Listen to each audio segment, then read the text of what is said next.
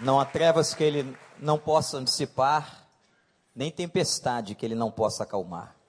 Pastor Estevão Fernandes, pastor da primeira igreja batista de João Pessoa, homem de Deus, já esteve conosco outras vezes, homem preparado, psicólogo, teólogo, andado por esse Brasil e por fora dele pregando a palavra. E o mais importante é que ele tem sido instrumento do Senhor. Nós vamos ouvi-lo agora e vamos abrir o nosso coração. Amanhã, 5 da manhã, ele vai ficar mais feliz, porque a Neide, esposa, vai chegar. Então ele vai ficar melhor ainda. Tem dois filhos maravilhosos, conheço a família já há vários anos, e nós vamos agora abrir o nosso coração e pedindo a Deus que Deus o use para cada um de nós. Esteve é um prazer de novo ter você aqui. Que Deus te abençoe.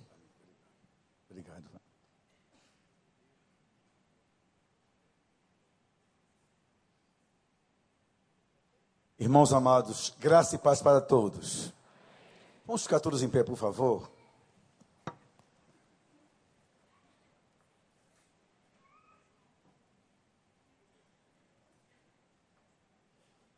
Antes de introduzir o tema e de orar e iniciar, eu quero primeiro dizer de todo o coração da minha alegria renovadíssima de voltar a essa igreja tão inspiradora de rever pastor Paulo, sua esposa, pastor Wanda e sua esposa, e de dizer de quanto está aqui, inspira a gente e abençoa a gente. João Pessoa, no meio batista, minha igreja em particular, primeira igreja, tenho uma paixão por esses dois casais, tenho uma paixão grande por pastor Wander e Amanda, ele tem estado sempre em nossa igreja, estar com ele é sempre uma inspiração eu cheguei de viagem direto para cá, para a igreja. Então, geralmente, eu sou um pouquinho melhorado a aparência, irmãos, viu? Dá um, pelo menos pentear o cabelo, essas coisas. Não deu tempo de fazer a barba. Então, vocês, por favor, não se espantem. Mas amanhã vem uma versão melhorada do pregador, por favor. E, sobretudo, porque eu estou há quatro dias longe de casa da esposa. Você imagina você, não é? E a mulher que a gente, a gente bota essa gravata, a gente esse paletó, a gente esse cabelo. Olha, homem sem mulher é uma tristeza. É uma tristeza. Uma tristeza. Muito bem.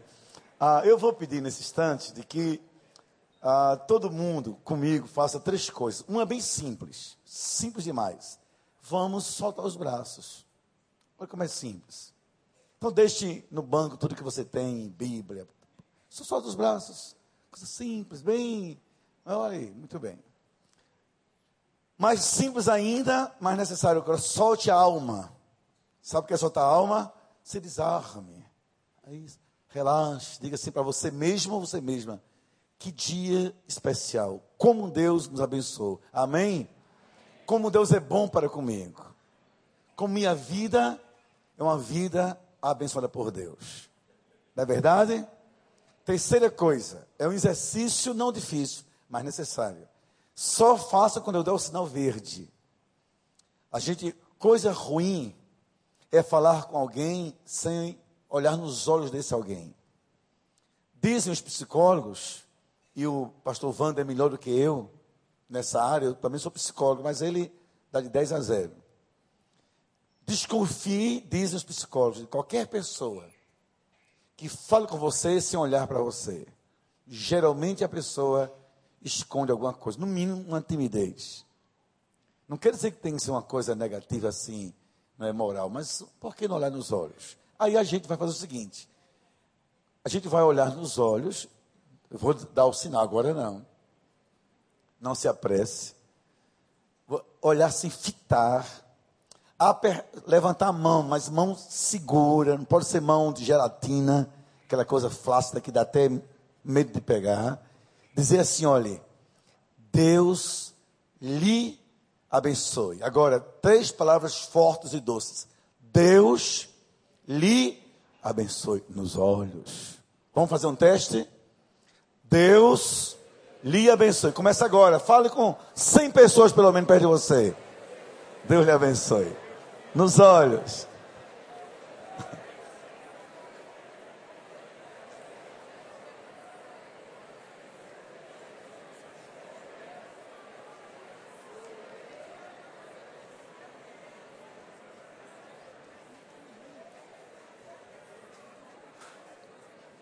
Agora podem sentar.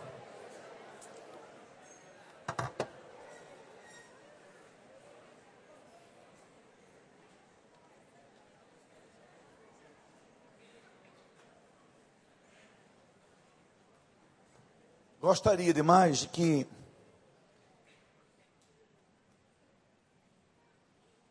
se eu olho para lá. Agora acho que sim. Isso. Você tem o tema da nossa conferência é esse: família não vem pronta, se constrói. Vamos ver todos juntos? Família não vem pronta. Só os homens Aquele vozeirão que só Deus caprichou mesmo para a gente. Vamos lá?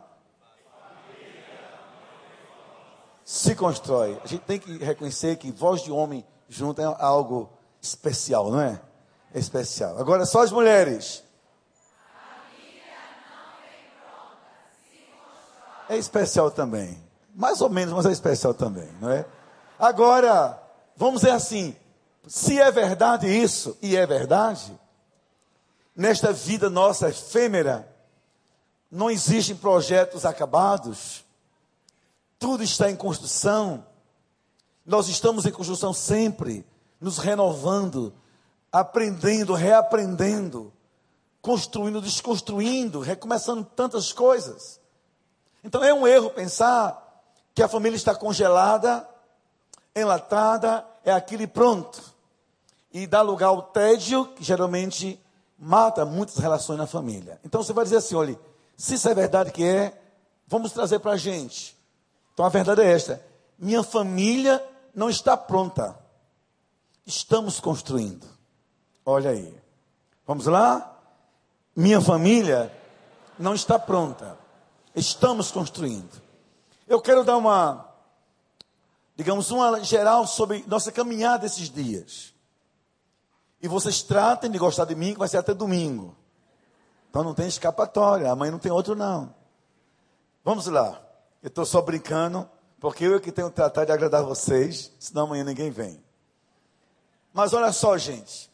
Eu estou casado há 32 anos. Tenho dois filhos, tenho não, temos, eu e minha esposa. E minha mulher é uma bênção na minha vida. Primeiro, porque é bonita. Porque mulher feia, só a graça de Deus. E mulheres crentes todas são bonitas, porque já tem nelas a graça de Deus. Segundo, temos dois filhos lindos. O André parece mais comigo e a Thaís, que parece muito com ela. Então, Thaís é muito mais bonita. André é advogado, tem 29 anos, militante. Eu disse, André, você não quer ser pastor? Ele disse: Deus me livre, prosseguiu a vida. Eu não sei por que ele deu essa resposta a mim. Mas está lá advogando. E Thaís é fonoaudióloga. Tem seu consultório, trabalha essa relação entre músculos da face e músculos, é, não sei se tem músculo da voz, mas pelo menos da boca eu acho que é alguma coisa assim. Mas na verdade eu sou um homem feliz. Esse é o ponto de partida. Sou uma pessoa bem resolvida na vida. Tenho um ministério muito feliz, minha esposa feliz, mas nem tudo está pronto. Todo dia eu aprendo e reaprendo a ser marido. E agora um detalhe, estou aprendendo a ser avô. Eu nunca pensei de ouvir aquela voz: venha falar com seu avô. Que na minha cabeça, avô é só de cabeça branca, bem velhinho e candidato a bengala. Mas, irmãos, é uma sensação muito gostosa. E eu me lembro então, então a família não está pronta. Eu vou aprender agora a ser marido que tem neto, a ser pai que tem filha que já, já me deu um neto, a ser pai de filhos casados. Mas não vem pronto. Mas na verdade, Vamos usar como texto básico esses dias esse versículo lindo, vamos ler todos juntos?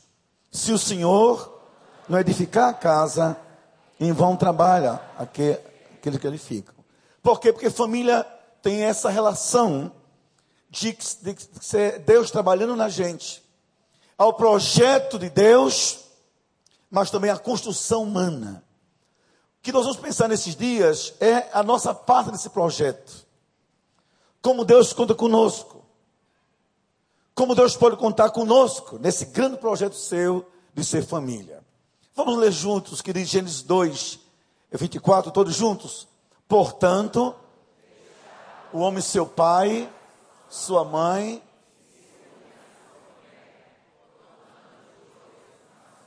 isto é, vai construir uma família. E sabe por que eu falo assim à vontade, queridos? Que todo mundo aqui, todos nós, vivemos família como realidade. Todos aqui vivemos família. Aqui há maridos, esposas, pais, filhos, avós e avós, netos. Podem ter, não sei, pessoas viúvas, separadas, solteiras, mas somos família. Então é um assunto que tem a ver com todos nós. E vamos ver lentamente como é que essa construção família é feita assim. Deus tendo a sua parte, o projeto é dele. O homem deixa sua casa, vai buscar uma mulher, diz é minha esposa, e constrói um sonho no início a dois, depois filhos, isso vai se ampliando. Mas que a família é assim, conjunção humana de um projeto de Deus. Mais ou menos, lembrando o passado recente, esse lindo e grande templo. Houve um projeto de um arquiteto. Mas pessoas, sabe, colaboraram. Vocês contribuindo e todo o pessoal próprio de construção, senão isso não estava pronto. Mas o projeto de alguém requer que outros se envolvam nele. E eu peço que você então veja que a sua família tem a ver não só com o que você quer, com o que você pensa, mas com o que Deus também separou para você. Nessa minha explicação, ou minha palavra, não vamos deter apenas em casais, mas a família como um todo. E o eixo são as relações familiares. Relações pais e filhos, relações dos cônjuges, relações entre irmãos, enfim, a dinâmica como isso se dá. Primeiro, eu preciso entender se Deus tem um projeto, para que esse projeto? Cada projeto tem que ter um objetivo específico. Por que Deus criaria família? Porque Deus pensaria a família? Ou porque Deus criou a família? Por que me casei? E Deus permitiu. Porque Ele me deu uma esposa? Porque não deu os filhos. Então, essa questão, que é séria, grande, requer observações pontuais. Primeiro, primeiro isso aqui tem que funcionar, depois eu respondo. Um, a família foi criada por Deus para ser o locus, o espaço físico específico para a realização do projeto da felicidade humana. Por que assim, pastor Estevão? Porque Deus não nos quer solitários, Deus não nos quer infelizes, Deus não nos quer com vidas que não vale a pena ser vividas. Por isso, não é bom que o homem esteja só, por isso, far-lhe uma companheira, por isso, você está em uma família. Quando Deus me deu uma esposa, e lhe deu um esposo, marido, pai e mãe, Deus pensou assim: um lugar onde a gente vai morar, vai ter sonhos, mas sonhos a dois, depois, quem sabe, multiplicando. Por quê? Porque uma alegria compartilhada é sempre uma alegria em dobro, ampliada. E uma dor sofrida a dois é dor pela metade. A vida é assim. Eu sofri na minha família, na minha casa, luto. E luto em dose dupla. Vocês imaginem como eu viveria esse luto, minha mãe, sobretudo, porque há um, há um tipo de dor que só quem sente mesmo é coração de mãe. Ela sozinha, talvez o tédio, o suicídio, a depressão, a angústia, a revolta, mas tinha gente em casa. Entre abraços, orações, afagos, papos, ajudas, todos em casa somos terapeutas de alguma forma, conte comigo, levanta a cabeça, olha para frente, vamos lá, Deus abençoar, vai resgatar, vai restaurar você. Sobrevivemos. E eu fico pensando, o que teria sido da gente sem a família como suporte? Agora pense comigo assim. Imagine até hoje a sua vida, que você já viveu, sem o suporte família. Você acha que chegaria onde chegou sem a família? Imagina aqui nossos filhos sem nossos pais. Imagine nossos pais sem nossos filhos. Imagine você, esposa, sem o homem que ele ama. E você, marido, sem a mulher que ele ama. Como seria a nossa vida? Eu não tenho respostas, mas uma coisa eu sei: dificilmente eu seria evangélico, pastor, junto, junto com meu irmão, se não fosse a minha família.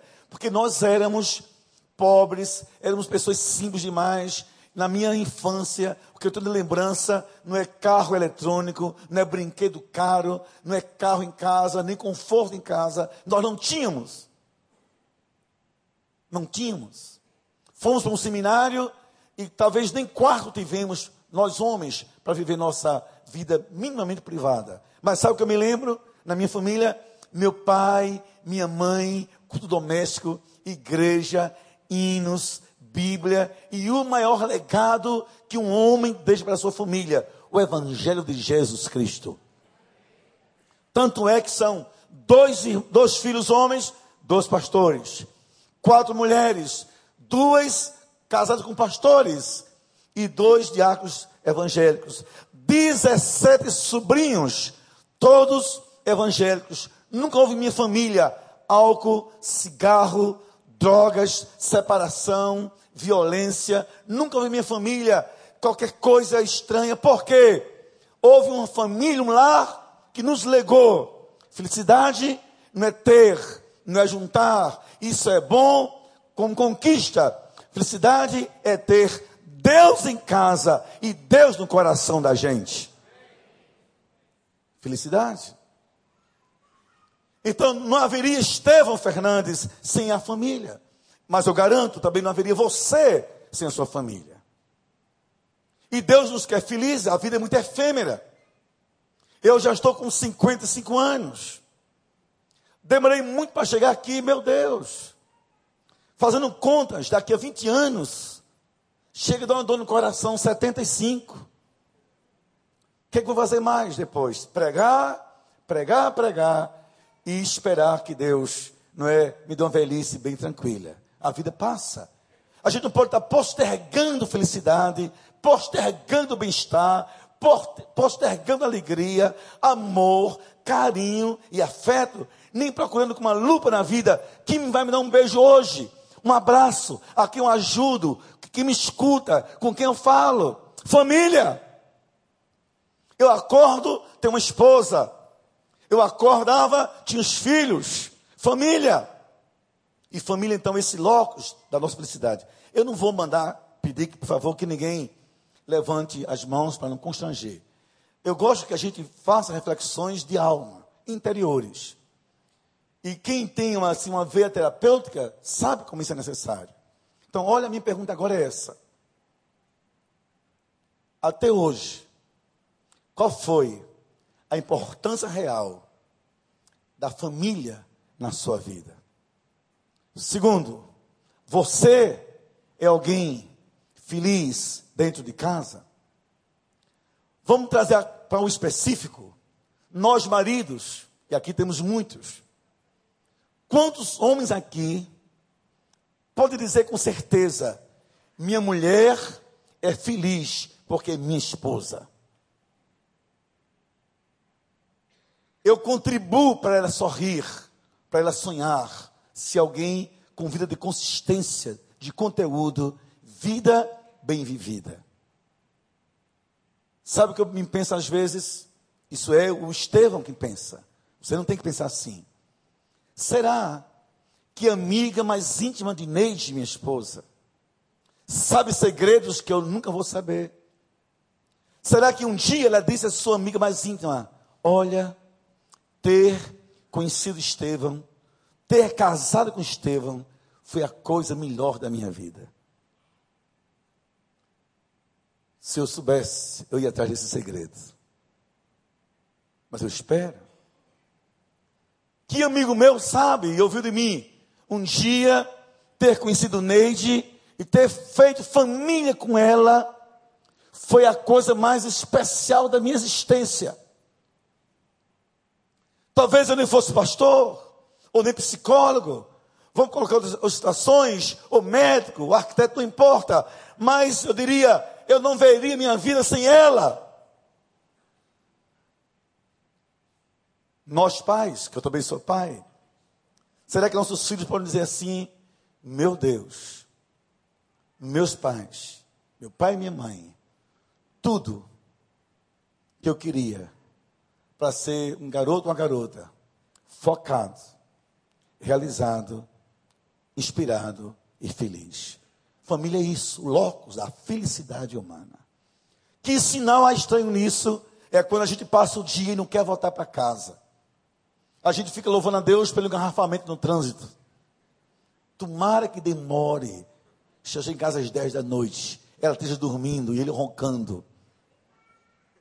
Quando a gente fica criando, sabe, é, digamos assim, espaços outros, pós-trabalho, pós-igreja, pós-faculdade, mas que chegue em casa o quanto mais tarde possível. Por quê? Porque a gente quer estar perto de onde nos faz feliz e de quem nos faz feliz. E olha, queridos, diga você, o que eu uma vez teve uma briga séria, uma discussão séria na universidade, eu dando aula a um grupo de alunos de pós-graduação em filosofia. Qual foi a confusão? Vou usar uma linguagem bem nordestina, me perdoem, mas eu sou nordestina. Não moro. Esse sotaque não é da Suíça, nem de Nova York, é de Nordeste mesmo. Por isso que ele é diferente. Escute bem. Ah, estava na sala de aula, e lá um sujeito vem dizer uma asneira, que a gente chama de besteira, ou então abestalhado mesmo. Quem diz besteira é bestalhado.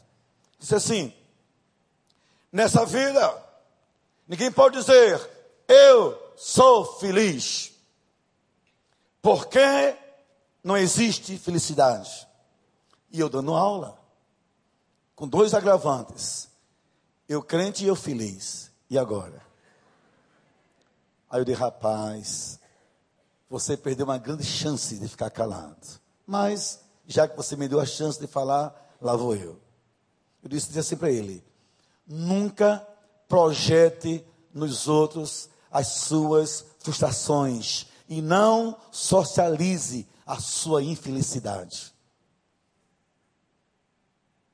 Porque tem gente assim, não é, os outros não têm que ser, não tenho, os outros não têm que ter. Aí eu disse, porque eu sou feliz. Mas como professor Estevão, sou feliz por tudo que você possa imaginar e não imaginar.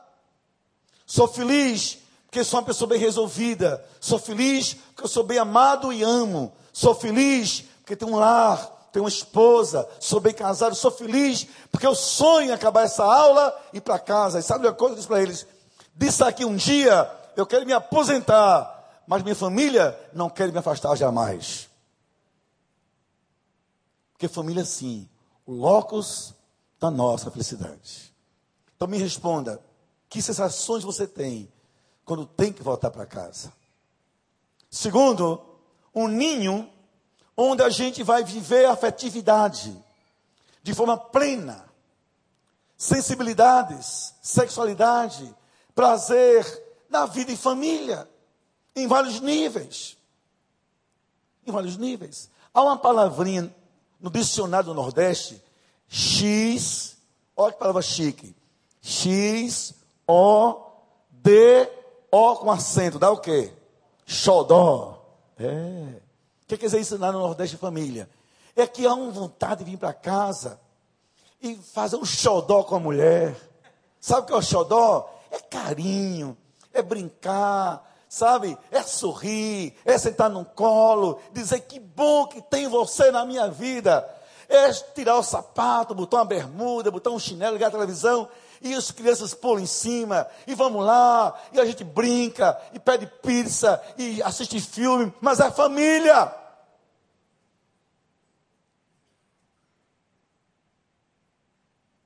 Conversando com o pastor Paulo hoje, Amanhã de 5 da manhã minha esposa chega. Eu disse, vou com você buscá-la. Quatro dias sem xodó não dá. Vou lá para o aeroporto bem cedinho. Eu podia estar dormindo, ela chegar, eu estava dormindo. Não, quero vê-la. Mas tem uma coisa, chega em casa, chama os netos, os filhos, meu genro, minha nora, família. Mas também é um momento em que há o carinho de pai, filho, filho e pai que faz falta. Mas há o ninho da nossa afetividade, a gente precisa disso. Nós somos crentes, mas também somos gente. Nós temos fé e temos pele. Nós temos coração e devoção. E temos carência de abraço, de afago, de beijo, de atenção. Isso é ser família. Esse ninho é nosso. Por isso que a gente entra no apartamento, fecha a porta e diz: agora só Deus entra aqui. Aliás, ele já estava lá mesmo.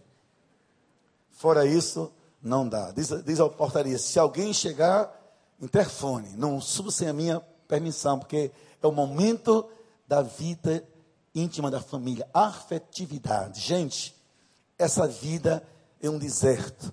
Esse rio bonito, maravilhoso, para muita gente também é deserto. Solidão, isolamento, carência afetiva, carência de olhar, de toque, de cantar, de ouvir, de falar, e família é esse ninho. Então a pergunta agora é outra, é essa. Como é em casa o ninho dessa sua afetividade? Também, família é o templo da nossa espiritualidade. Olha que templo lindo. E sem nenhum demérito, que isso aqui é belíssimo. Mas esse templo não é mais bonito nem menos importante, nem menos urgente e também emergente do que o templo da nossa casa. Porque a família começa, não é aqui, é lá.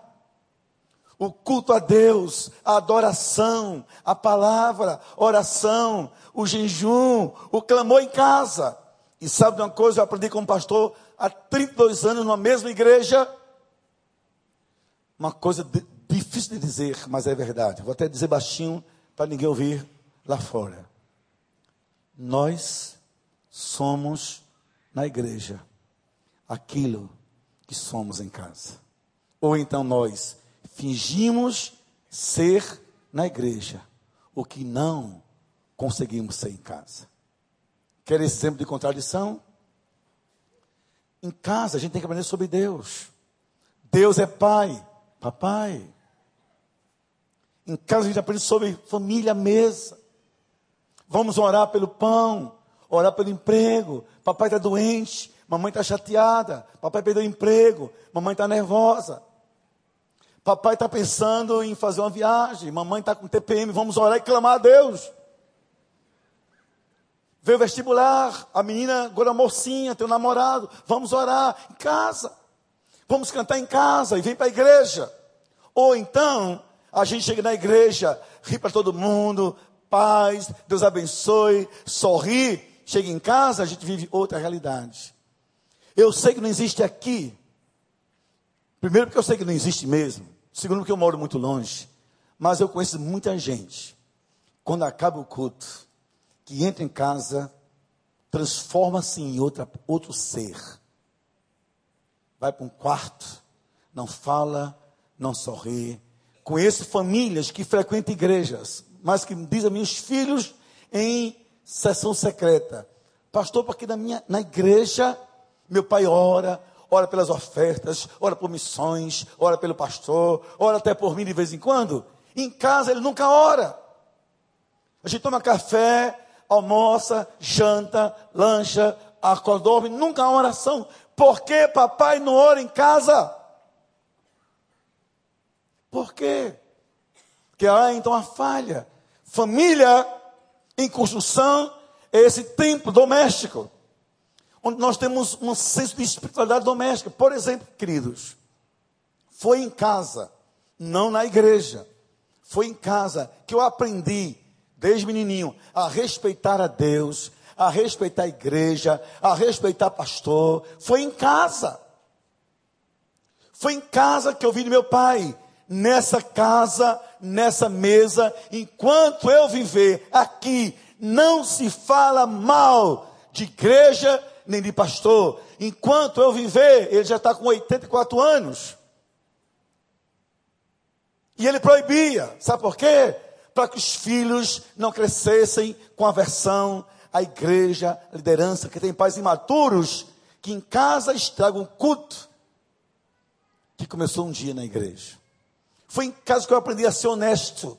A dizer, olhe para seu pai, seu pai não mente, seu pai não rouba, aqui nunca ninguém, veio cobrar nada. Foi em casa que eu aprendi a ser marido. Ele diz assim, para os filhos, a mim e o Eli, vocês algum dia me viram gritar com sua mãe, sejam assim também. Seja, um dia me viram andar sozinho sem ela, sem abraçá-la, viram? Sejam homens e respondam, e nós dois, nunca. Então, sejam assim. Porque o marido, aliás, o pai, deve ser o modelo de marido que o filho internaliza para viver um dia. Ou então, o oposto do que ele quer ser um dia, em casa.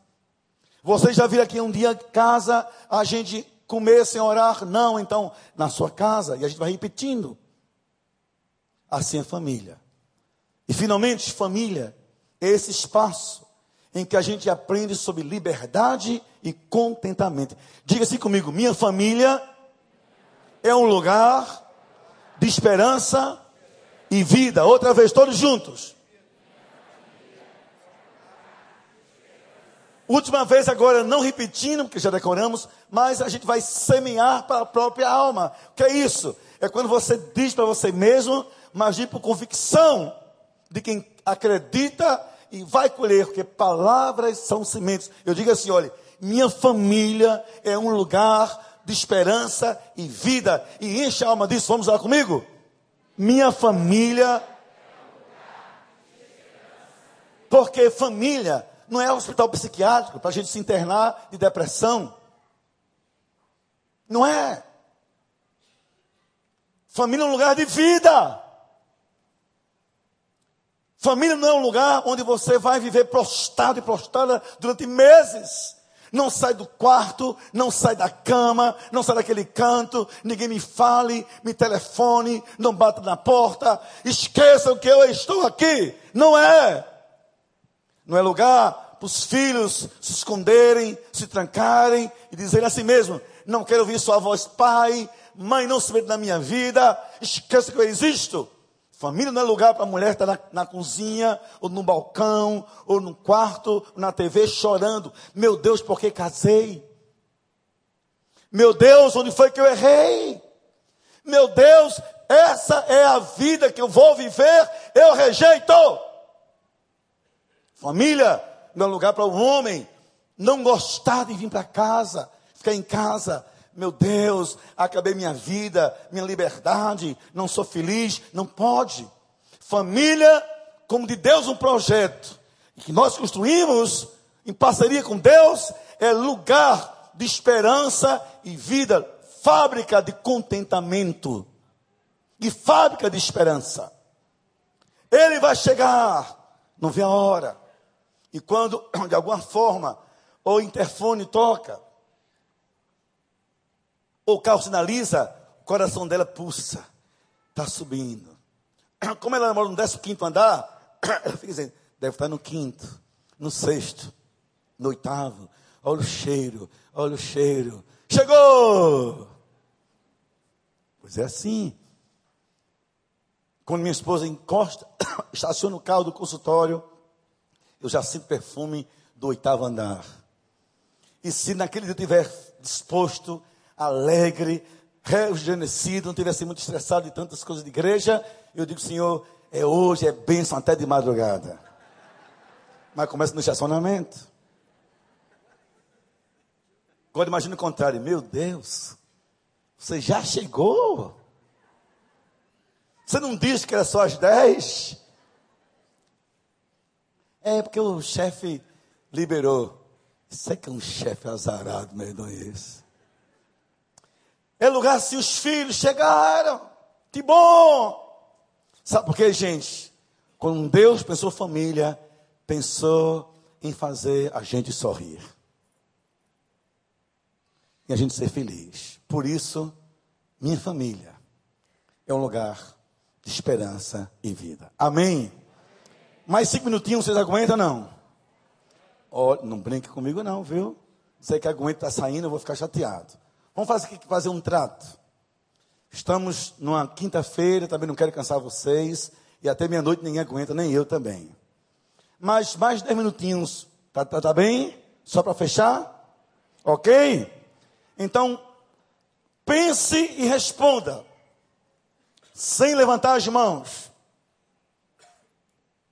Eu estou construindo na minha casa o ninho da minha felicidade. Na minha casa, eu sou uma pessoa realmente alegre e feliz. Sem levantar a mão, me responda: quem pode dizer isso de verdade? Porque assim, falhei uma companheira. Os filhos, sua herança do Senhor. Quem acha uma mulher acha um tesouro, não acha um problema, um tesouro. E feliz a mulher que diz assim hoje: Meu marido é um homem de Deus. Minha casa, lugar de esperança e vida. Queridos, deixa eu. Vou passar aqui um pouquinho. E vou querer que vocês leiam comigo, todos juntos, esse princípio sabe, que é fundamental na vida de família. Vamos ler todos juntos? Comigo, um, dois, três. É no contexto da família, intrafamiliares, sentimentos, relacionamentos, atitudes, valores, espiritualidade, etc., que o nosso ser vai se estruturando e sendo moldado para lidar com o mundo. É isso. Só para você entender que uma família é importante. Agora, qual a dimensão humana desse projeto? E eu quero concluir introduzindo isso para a gente terminar amanhã, concluir. Esse projeto de Deus tem a ver comigo. Mas, qual é a minha parte nisso? É possível uma esposa ser feliz sem que o marido queira fazê-la feliz? É possível filhos ajustados sem os pais colaborarem? É possível uma mulher bem amada com marido ausente? É possível um marido bem amado com esposa redil? É possível pais felizes com filhos hostis? Como? Dá para em casa ler a Bíblia, orar, se você homem não tomar frente disso? É possível. Não é só isso. Qual é a minha parte de ver minha mulher alegre e qual a parte dela. Amanhã, quando vocês verem, reverem Neide, a maioria aqui já conhece, pergunte assim você, nisso tudo, dela sorrir, dela se vestir, dela se maquiar, dessas coisas todas, qual é a parte do pastor Estevão? Só pagar? Amanhã vocês vão ver conhecer uma louraça que nasceu morenaça. Eu, olha que situação grave e bonita. Eu casei porque eu tinha assim uma admiração por mulheres de cabelo castanha. Quando descobri na igreja, é essa. Vi, conheci pela cabeça, depois foi que vi o rosto. Ainda bem que acertei de frente. Aí um dia eu chego da igreja, no culto, feliz, tem um susto. Minha mulher foi arrebatada e Deus mandou outra totalmente loura. Mas eu comecei a gostar mais. Eu gosto que no escuro a gente vê de longe aquela claridão dentro de casa. Né? E às vezes falta muita luz no Nordeste. É muito mais. Mas qual é a minha parte naquilo tudo? Qual é a minha parte para Deus fazer na minha casa um lar feliz? Qual é a minha parte? Só pagar contas? Perguntar quanto custa? Qual é a minha parte? Para que minha mulher seja nutrida de afeto. Meus filhos tenham um pai sacerdote. Para parte deles, para que eu seja um pastor realizado. Que irmãos, escute.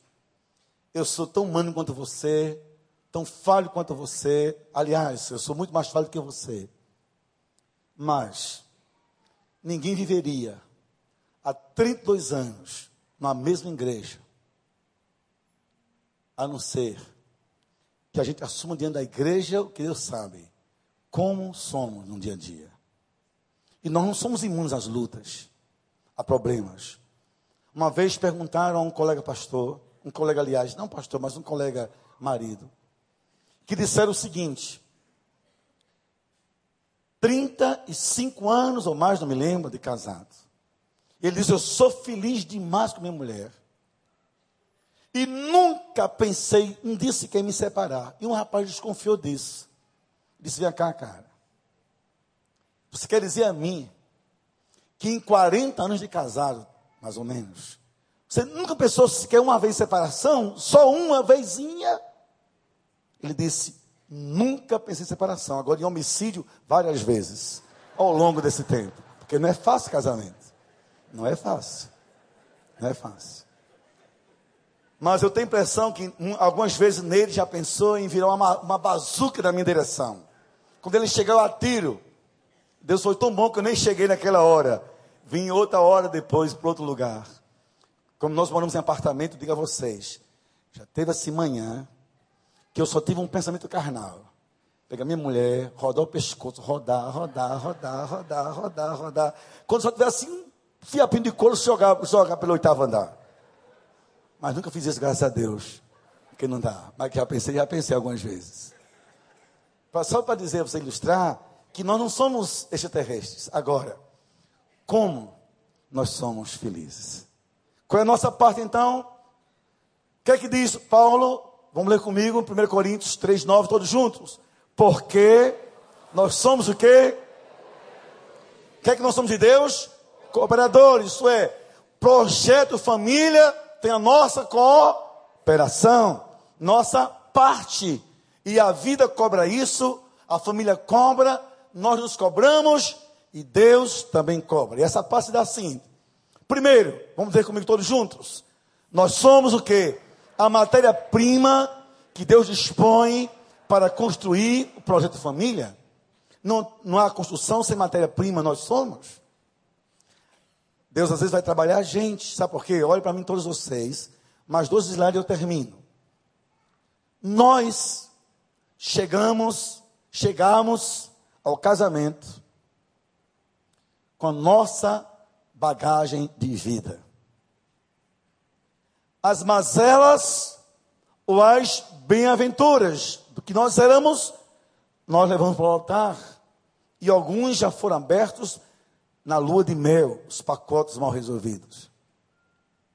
Há pouco tempo, eu tive a tristeza em João Pessoa. Pastor Estevão fez isso, de celebrar um casamento. Pasmem vocês. E o casamento acabou na lua de mel. Na lua de mel. Sabe como? Mulheres, aguentem firme aí. Está no final, posso dizer. Passou a hora, a hora das crianças irem para o quarto na lua de mel, ele disse: Sou crente, sou salvo, lhe amo. Aí aquela linguagem bem, bem nordestina do sertão. Você me deu cinto de coco, minha rapadura, meu feijão verde. Foi dizendo tudo que era de bom. Meu queijo de coalha. E encheu a mulher de, de cardápio e de coisas saborosas. Aí disse: Só tem um problema. Tenho que confessar para você não se enganar. Eu sou bissexual. Tenho você e tenho outro. Essa mulher disse, pastor, e agora? E eu disse, eu sei.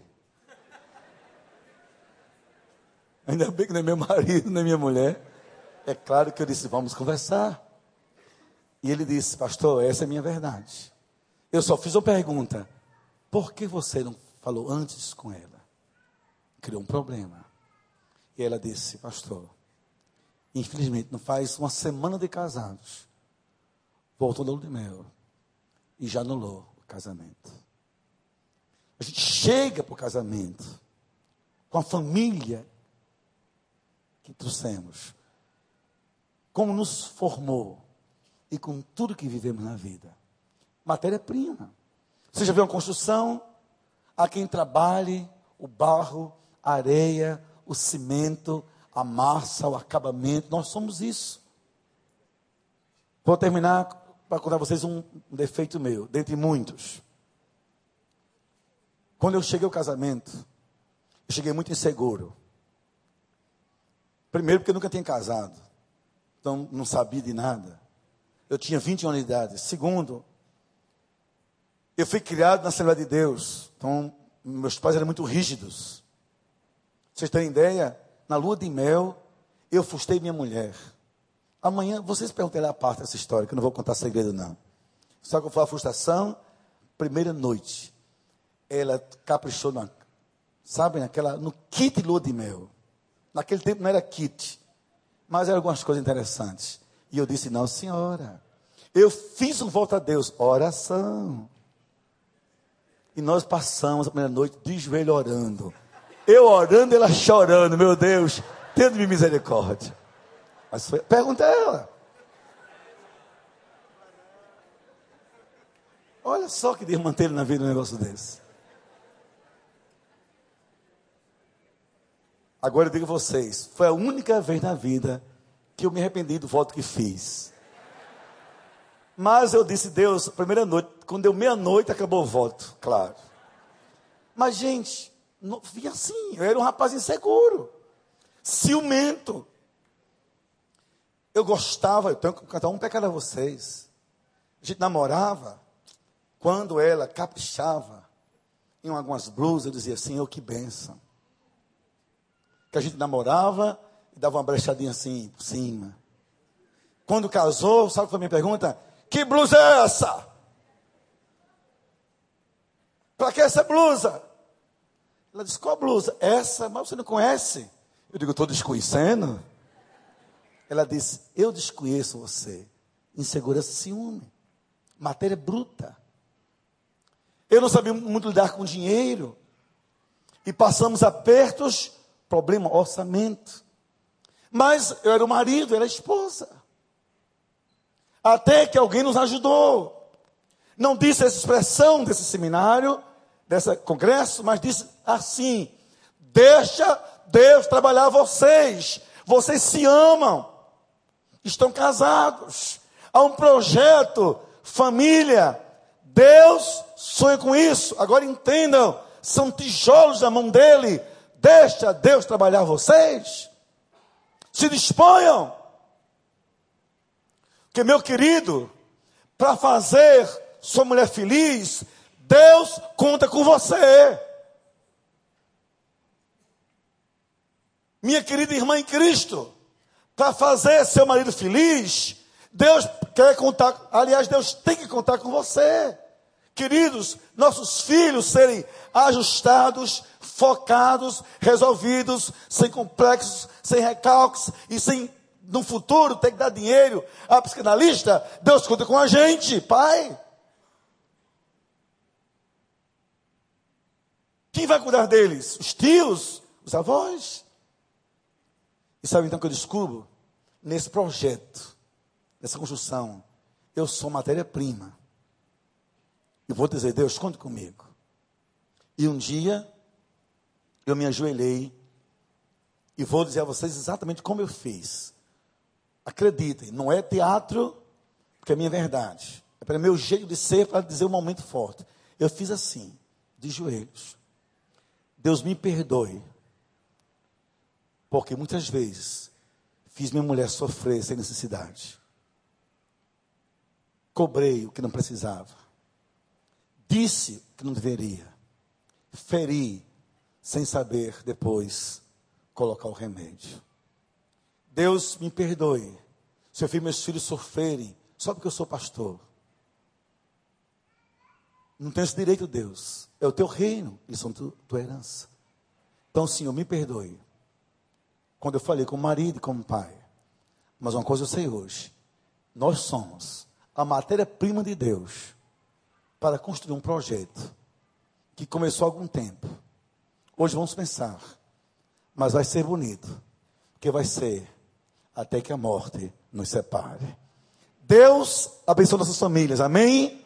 A minha, a sua e a minha palavra é essa. Que esses dias a gente pense junto nesse projeto grande que Deus está fazendo e já conta com a gente.